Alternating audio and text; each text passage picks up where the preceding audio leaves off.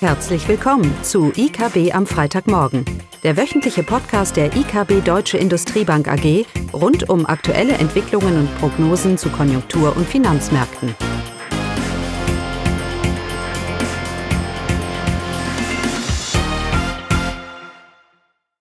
Willkommen zu IKB am Freitagmorgen mit Klaus Bauknecht und Caroline Vogt.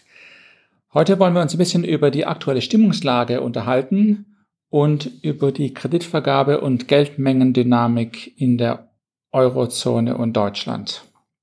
Also Caroline, los geht's. Ja, zur Stimmungslage. Die Stimmungslage gerade bei den Verbrauchern hat sich im Mai doch äh, etwas aufgehellt. Insbesondere in den USA und Frankreich haben wir doch eine, eine starke Aufhellung gesehen. Bei der Eurozone ist es nur eine leichte Verbesserung des Konsumentenvertrauens gewesen. Und in Deutschland haben wir eher eine, eine stabile Entwicklung, aber eben auf einem sehr hohen Niveau. Das GfK-Konsumklima weist da sehr extrem hohe Niveaus auf. Erfreulich ist zudem, dass bezogen auf die Industrieunternehmen im Euroraum das Wirtschaftsvertrauen zugelegt hat und das nach äh, sehr vielen Monaten des Rückgangs. Das ist wirklich eine recht erfreuliche Nachricht. Aber auch hier ist es so, dass Deutschland zu dieser Verbesserung nicht beitragen konnte. Das wissen wir ja, diese Daten basieren auf dem IFO-Geschäftsklima. Und das IFO-Geschäftsklima für die deutsche Industrie ähm, hat sich ja weiter äh, und das schon seit Monaten eingetrübt. Bei den anderen großen Euro-Ländern äh, ist es überraschenderweise anders. Insbesondere Frankreich konnte beim Industrievertrauen deutlich zulegen. Auch Italien zeigt überraschenderweise eine deutliche Verbesserung im Mai.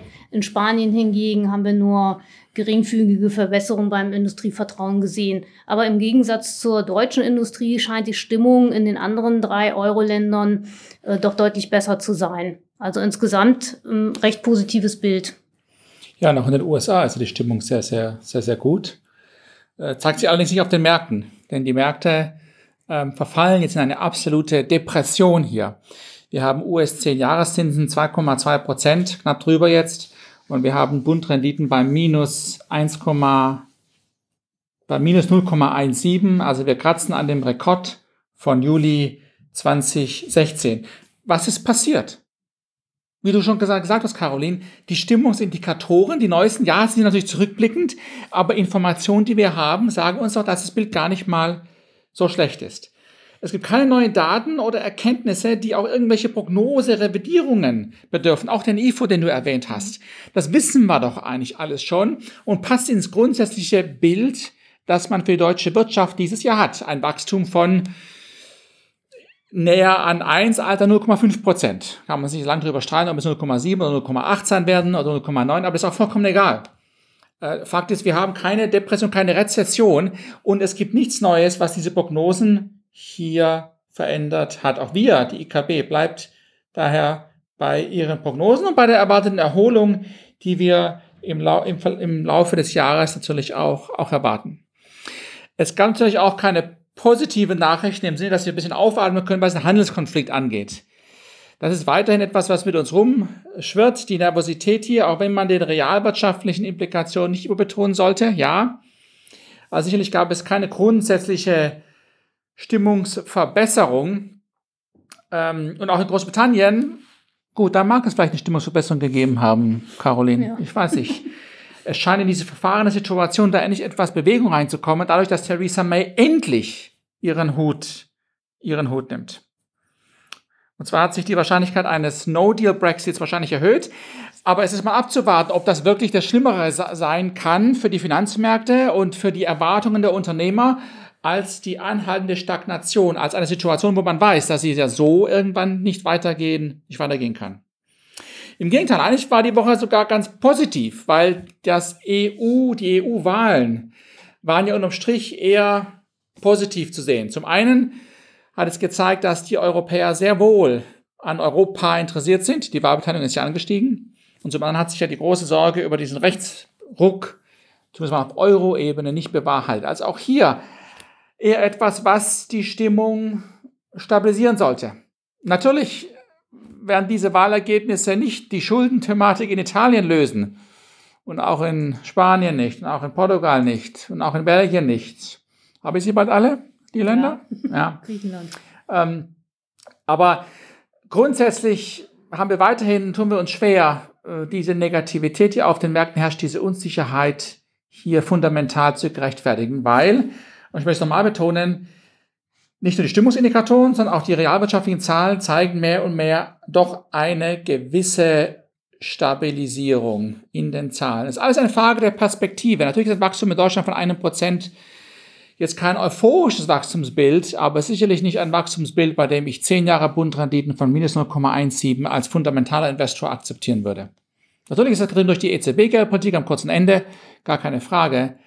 Aber diese negative Stimmung auf den Finanzmärkten, die ist irgendwie für uns weiterhin schwer, nur schwer äh, erklärbar. Vor allem, weil die EZB ja alles daran setzt, weiterhin hier für Stimmung zu sorgen.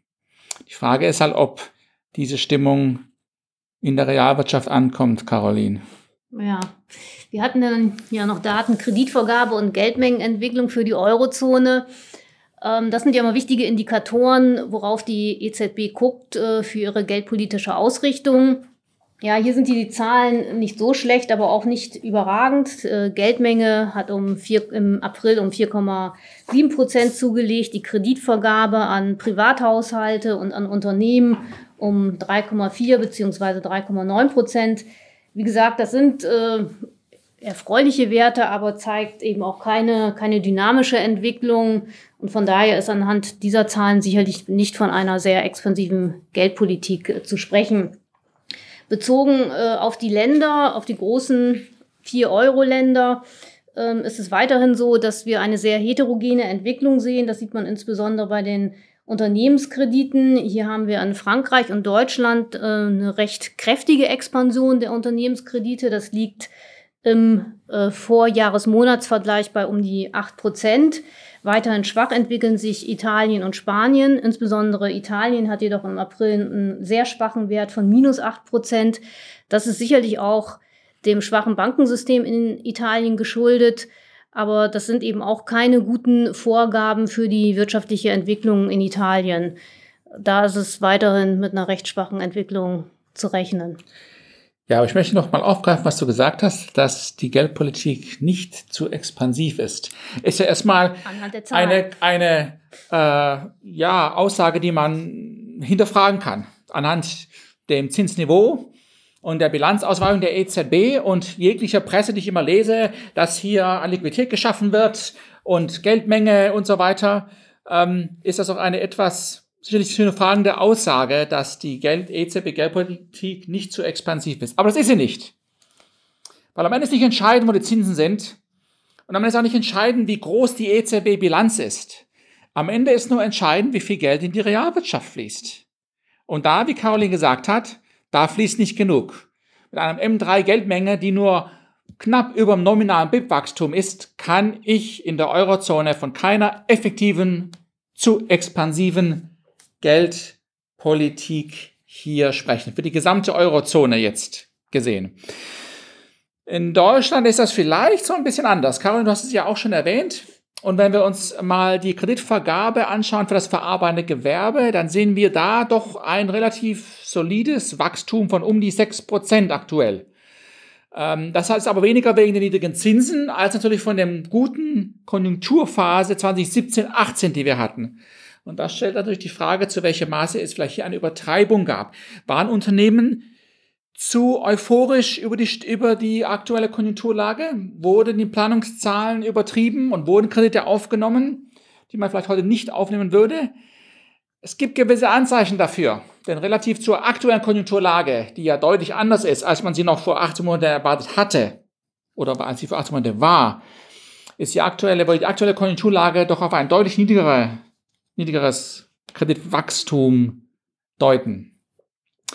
Das hat zwei Sachen zur Folge. Eins, wir erwarten, dass die Kreditvergabe an das verarbeitende Gewerbe in den kommenden Monaten doch, doch, doch nachlassen wird. Das Wachstum wird nachlassen, weil sich die Konjunkturerwartungen hier von 2017, 18 nicht, nicht bestätigt haben, beziehungsweise die Konjunktur einfach nicht das Wachstum zeigt.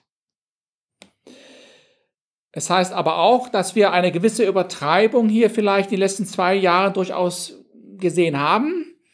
Ähm, da muss man aber ein bisschen tiefer schauen in die Branchen. Und da sieht man eben, dass vor allem der Automobilsektor, Maschinenbau und Chemie, dass es da doch zu einer ja, ich will nicht sagen exzessive, aber doch eine erstaunlich starke Expansion in der Kreditvergabe kam. Zwischen 2014 und 2019, also die letzten fünf Jahre, haben sich, da war das Wachstum der Kreditvergabe in das, für, das, für die Automobilindustrie lag bei fast 50 Prozent Anstieg. Und für die Chemieindustrie und Maschinenbau ist es ähnlich. Und das steht im starken Kontrast zum gesamten verarbeitenden Gewerbe. Da hat sich nämlich nicht so viel getan. Das ist auch geschuldet an Branchen wie die Elektroindustrie und die Metallindustrie, deren Kreditnachfrage doch eher überschaubar war. Also ja, wir haben in gewissen Branchen sehr wohl gewisse Anzeichen, dass hier eine zu euphorische Phase zu einer zu expansiven Kreditvergabe möglicherweise geführt hat. Das gilt vor allem, wenn natürlich sich die deutsche Konjunktur jetzt nicht so erholt und stabilisiert, wie wir es erwarten. Passiert das, was wir erwarten oder die meisten Volkswirte erwarten, dann denke ich, wird sich das wieder einpendeln. Aber wenn mich so, wenn die Zinsmärkte recht haben und die Negativität sich bewahrheiten sollte in einem wirklich schlechten Konjunkturbild, dann werden wir auch hier Probleme bekommen, was die Kreditvergabe oder auch die, die Ausfallraten und die Kapazität, die, die Fehlinvestitionen, Überinvestitionen in diesen Branchen hier, hier angeht. Aber das ist nicht sehr speziell. Schauen wir auf die gesamten Ausrüstungsinvestitionen jetzt für die Wirtschaft. Wenn wir über die Konjunktur uns unterhalten, über Wachstum, dann müssen wir uns die gesamten Investitionen anschauen. Da ist das Risiko, dass eine Eintrübung in den Investitionen jetzt uns wieder in einen konjunkturellen Abschwung bringt, eher überschaubar. Und das liegt daran, dass es nicht Investitionen sind, die Wachstum vorantreiben, sondern dass es Wachstum ist, das die Investition vorantreibt. Also anders gesagt, wir wachsen nicht, weil wir so guter Laune sind und Stimmung haben und massiv investieren, wie es auch in Schwellenländern und wie es in China der Fall ist, sondern wir investieren, weil das Wachstum, weil die Nachfrage über Exporte und Binnennachfrage über Konsum jetzt angestiegen ist und man gezwungen ist, hier dementsprechend Kapazitäten auszuweiten. Das hat zur Folge, dass ich eben nicht diese euphorischen Über- und Unter- oder Schwankungen sehe, diese äh, Übertreibungen, die man sonst in einem Konjunkturzyklus sehen würde. Das ist nicht festzustellen im deutschen Konjunkturzyklus, weil eben die Investitionen insgesamt doch eher, eher stabil sind. Also da ist keine Sorge, dass infolge der EZB-Geldpolitik man argumentieren kann, dass die deutschen Ausrüstungsinvestitionen hier zu expansiv waren, Überinvestitionen stattgefunden haben und deshalb der deutsche Konjunkturzyklus volatiler geworden ist. Eher das Gegenteil ist, ist der Fall. Und von daher sind wir weiterhin relativ wenig Downside-Risiko für unser grundsätzliches Konjunkturbild. Die globale Konjunktur, trotz aller Panikmacherei über den Handelskrieg, sie findet Boden, sie ist eigentlich relativ stabil, Industrieproduktion stabilisiert sich, die lokale Binnennachfrage ist weiterhin relativ gut, auch wenn die Arbeitslosenquote in Deutschland jetzt mal ein bisschen angestiegen ist, das ist zu vernachlässigen.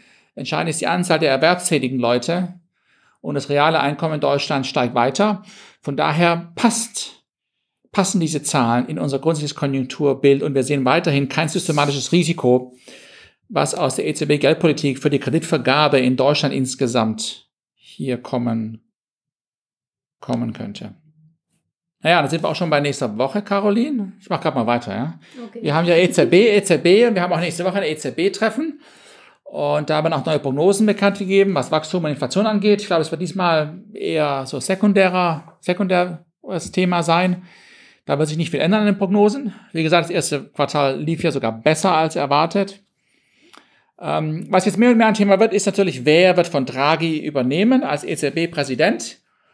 Ähm, man sollte das nicht überbetonen, denn es ist ja nicht so, dass der EZB-Präsident ein Vetorecht hat oder eine höhere Stimmanzahl hat äh, als all die anderen Leute im EZB-Direktorium äh, oder im EZB-Rat, wer immer gerade Stimmungsrechte hat. Das heißt, am Ende ist es eigentlich für die Geldpolitik in Europa ist es eigentlich nicht so entscheidend, wer da Präsident ist, ob das Draghi oder Weidmann ist. Das ist nicht entscheidend, weil am Ende ist es, sind es nicht diese Leute, sondern die Schuldendynamik und die Konjunkturdynamik in der Eurozone. Die sind entscheidend, wo die Zinsen sein werden.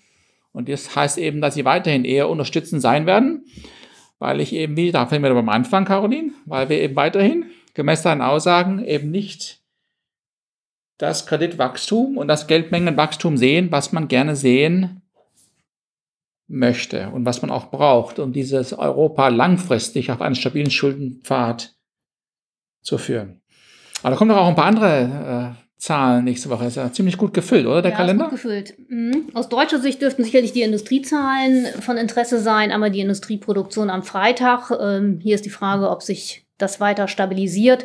Und natürlich am Donnerstag die, dann die Auftragseingänge, die ja seit Monaten eher im Abwärtsgang sind. Ähm, hier erhofft man sich die Stabilisierung.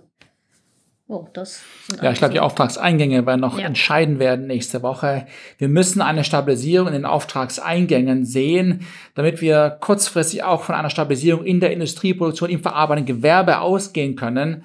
Und das ist ja auch die Grundlage so der des erwarteten Produktionsverlaufs für das verbleibende Jahr. Es ist schon entscheidend, dass diese Auftragseingänge hier sich langsam stabilisieren, weil wir sind vor allem im Maschinenbau hier noch großes Korrekturpotenzial nach unten, weil eben die Auftragseingänge bis jetzt so schlecht waren. Relativ schlecht. Okay. Gut.